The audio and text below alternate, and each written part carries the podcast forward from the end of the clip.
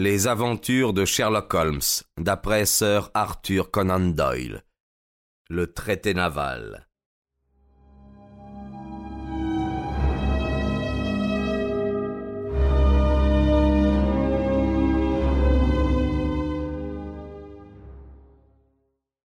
Le mois de juillet qui suivit mon mariage fut marqué pour moi par trois affaires graves dans lesquelles j'eus le privilège de collaborer avec Sherlock Holmes et de pouvoir étudier ses méthodes.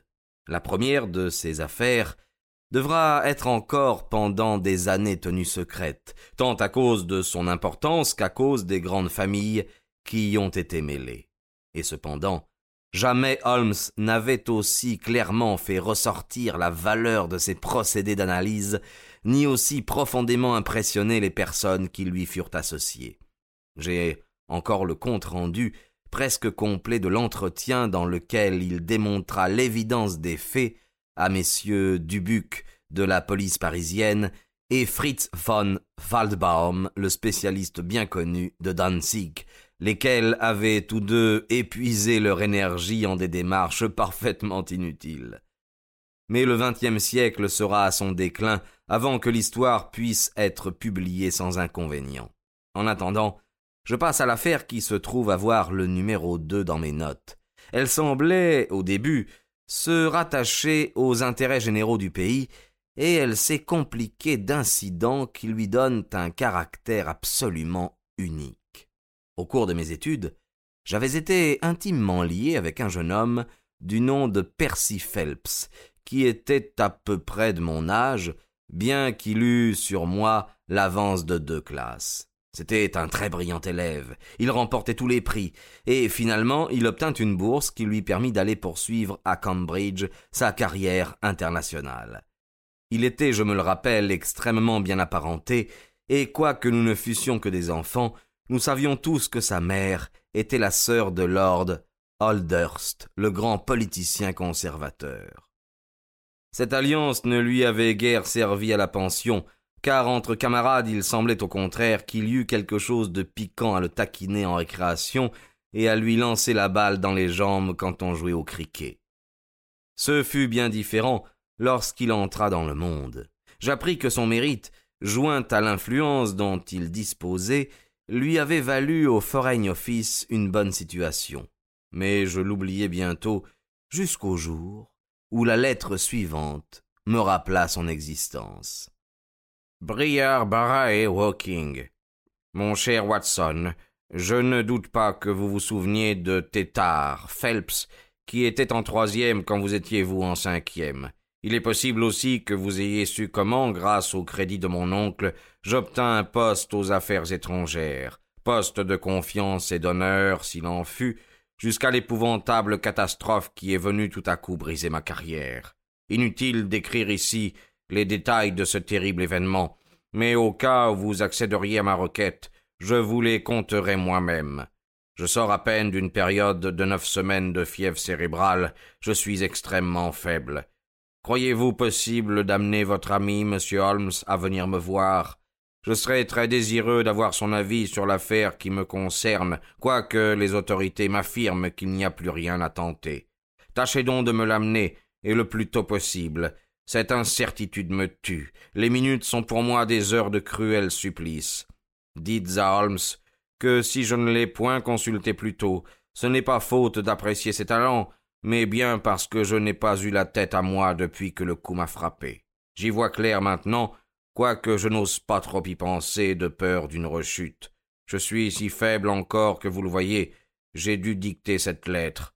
Encore une fois, tâchez de l'amener votre ancien camarade Percy Phelps.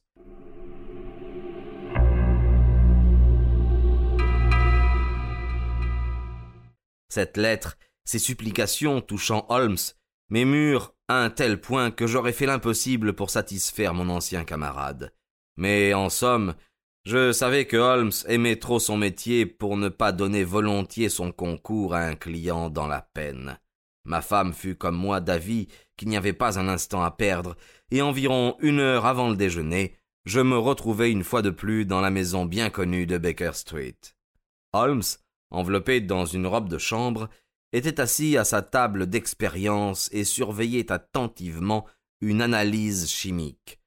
Une cornue bouillait à grand bruit dans la flamme bleue d'une lampe de Bunsen et les résultats de la distillation se condensaient dans un récipient de la valeur de deux litres. À peine mon ami me regarda-t-il quand j'entrai.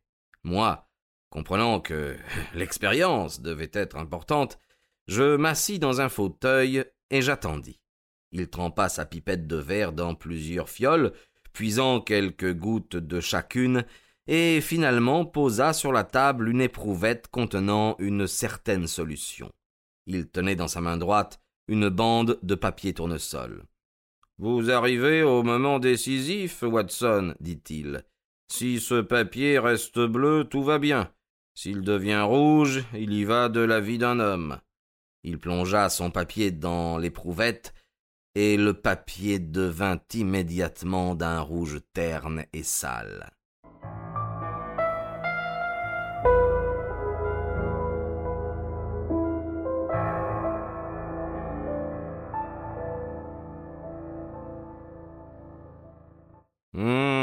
Je le pensais bien, fit-il.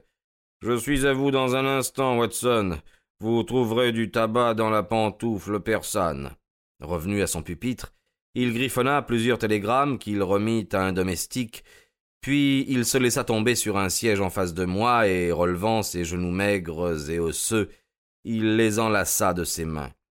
Un petit crime bien banal, fit-il. Vous m'apportez quelque chose de mieux, j'imagine. De quoi s'agit-il? Je lui tendis la lettre. Il la lut avec la plus vive attention. Elle ne nous dit pas grand-chose, hein remarqua-t-il en me la rendant. Assurément non. Et pourtant, l'écriture est intéressante, mais ce n'est point la propre écriture de Phelps. Précisément, c'est une écriture de femme. Non, d'homme, m'écriai-je. Non, de femme, et d'une femme d'une énergie rare. Voyez-vous, au début d'une enquête, il n'est pas indifférent de savoir que votre client est en relations étroites avec une personne qui, en bien ou en mal, a une nature exceptionnelle. Ma curiosité est déjà éveillée. Si vous êtes prêt, nous allons partir tout de suite pour Walking, afin de voir et le diplomate dans l'embarras, et la dame à laquelle il dicte ses lettres.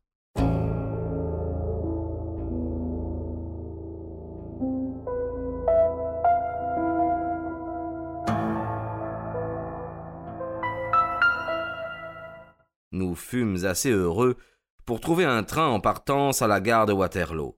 Moins d'une heure après, nous arrivions au milieu des bois de sapins et de bruyères de Woking, et quelques instants plus tard, à Briarbrae même. C'était une grande maison isolée, se dressant au milieu de vastes propriétés, à quelques minutes de marche de la station. Ayant fait passer nos cartes, nous fûmes introduits dans un salon meublé avec élégance, où nous rejoignit bientôt un homme assez fort qui nous accueillit avec beaucoup d'affabilité. Il paraissait avoir plutôt quarante ans que trente, mais ses joues étaient si rouges et son regard si gai qu'il donnait encore l'impression d'un grand garçon bien nourri et fort malicieux. Comme je suis content que vous soyez venu, dit-il en nous serrant les mains avec effusion. Percy vous a demandé toute la matinée. Ah, le pauvre ami, il se cramponne au moindre fil. Son père et sa mère m'ont prié de vous recevoir, messieurs, car le seul récit des événements est trop pénible pour eux. Nous n'avons eu encore aucun détail, observa Holmes. Je m'aperçois que vous n'êtes pas vous-même de la famille. Notre interlocuteur parut surpris, et baissant les yeux, il se prit à rire. Je vous ai cru sorcier un moment, dit-il, mais je m'aperçois que vous avez simplement vu les initiales JH sur mon médaillon.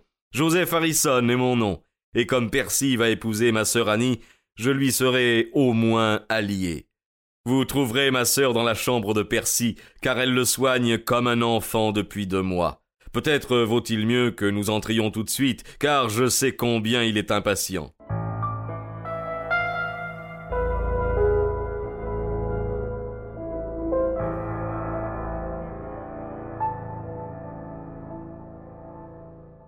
Chambre dans laquelle nous fûmes introduits, de plein pied avec le salon, était meublée partie comme un boudoir, partie comme une chambre à coucher, avec des fleurs gracieusement arrangées dans tous les coins. Un jeune homme très pâle, très usé, était étendu sur un sofa près de la fenêtre ouverte par laquelle entraient des parfums exquis du jardin et l'air embaumé de l'été. Une femme se tenait assise auprès de lui, toute rose. À notre entrée, elle demanda Je me retire, Percy Il lui serra la main pour la retenir et Comment allez-vous, Watson? me dit-il avec cordialité. Je ne vous aurais jamais reconnu sous cette moustache. Vous ne m'auriez pas reconnu davantage, je suppose. Monsieur, je pense, est votre célèbre ami, monsieur Sherlock Holmes. Je présentai Holmes en quelques mots, et nous nous assîmes tous deux. Notre introducteur nous avait quittés, mais sa sœur était restée, la main dans celle du malade. C'était une femme qui ne pouvait pas passer inaperçue, un peu trop petite et trop épaisse peut-être, mais avec un joli teint olivâtre, des yeux à l'italienne, grands et sombres, une chevelure opulente d'un beau noir. Ses couleurs fraîches, par contraste, faisaient paraître la figure pâle de son ami d'autant plus morne et fatiguée.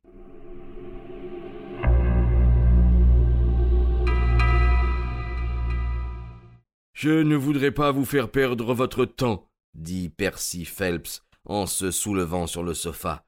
J'entrerai donc en matière sans autre préambule. J'étais, monsieur Holmes, un homme heureux, un homme qui réussit, et à la veille de me marier, lorsqu'un malheur soudain et terrible vint ruiner mon avenir. J'étais, comme Watson a dû vous le dire, aux affaires étrangères.